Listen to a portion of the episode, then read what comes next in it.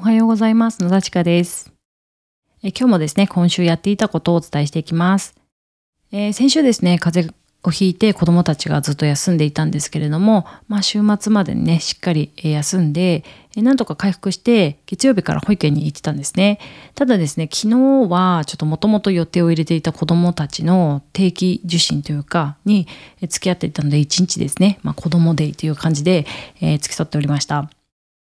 えー、昨日はまず下の子がですね、えー、足の発達がねちょっと遅れてるっていうことで、まあ、随分前から指摘されていて、まあ、それの定期受診だったんですね。で、まあ、少しずつですね歩けるようにもなってきて問題はないのかなっていう感じなんですけどももう少し様子を見ていきましょうっていう感じでした。で上の子はですね3歳児検診で実はですね目のねえー、ことについて指摘されてたんですね。まあ、再検査を受けた方がいいですっていうふうに指摘されてました。まあ、それはあの、まあ、正常範囲内ではあるんだけれどもちょっと若干検査した日にね写真っぽいような感じで見られたので、まあ、それをですね眼科さんに一応相談した方がいいですっていうことで指摘を受けてました。で年内ですね2023年の年末ぐらいに一度受診してたんですけれども、まあ、すごく年末ということもあって混んでいたのとあとですねその目の精密検査をするのに、まあ、あの瞳孔を開く目薬をさしてですねピントの調整機能を見たりとかする検査があるんですね。でそれ結構時間かかるんですよ。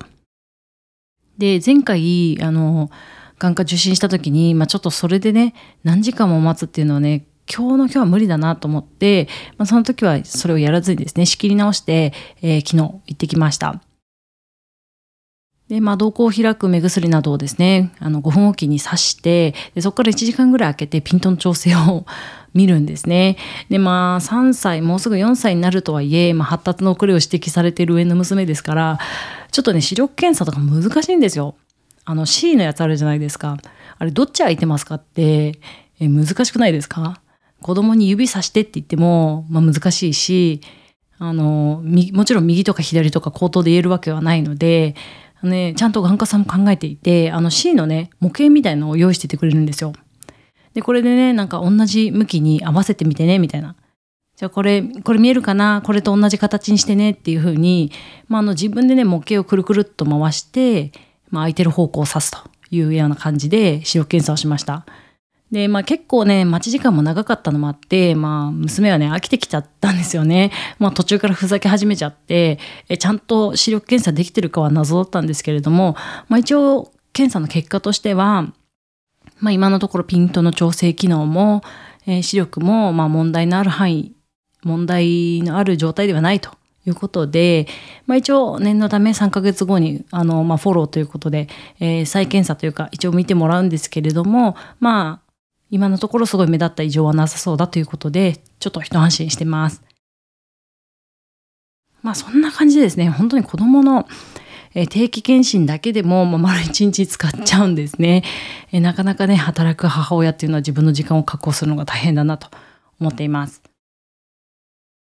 で、まあ私はというと、まあ、えー、確定申告に向けて、ね、いろいろまあ書類を準備したりとか、あの、事務作業をしていたりすることもありますし、まあ、今ね、あの、企画っていうところから始めてるような段階で、えー、次ね、どんなコースをユーデミで作ろうかなとか、今年はどういう動きにしていこうかなとか、あの、もともとね、予定を立てていたところ、もっとさらに細分化して、えー、今月、この週はこれをやろうというふうにですね、えー、また決めてですね、えー、徐々にそれに向けて動いています。まあ多少ね子どもの急病で予定がずれてしまうことはあるんですけれども、えー、一応そっちに向かって歩いているのであのちょっとずつですけど前に進んでいます。あの週末から今日までですね、えここまではあの、まあ、事業の進展ということはあんまりしてないんですけれども、まあ、それでも安定的にですねユーデミーの方ではあまあ、大体ほとんど決まった金額で、まあ、収益も安定して入ってきますし、もうちょっとね、自分もこのビデオコースを作って頑張っていこうと思っているので、えー、なかなか新しいね、ツールを取り入れてみたりとかですね、あの、練習をしたり勉強したりしてる日々です。えー、そんな感じでですね、えー、今日も頑張っています。本日も最後までお聴きくださりありがとうございました。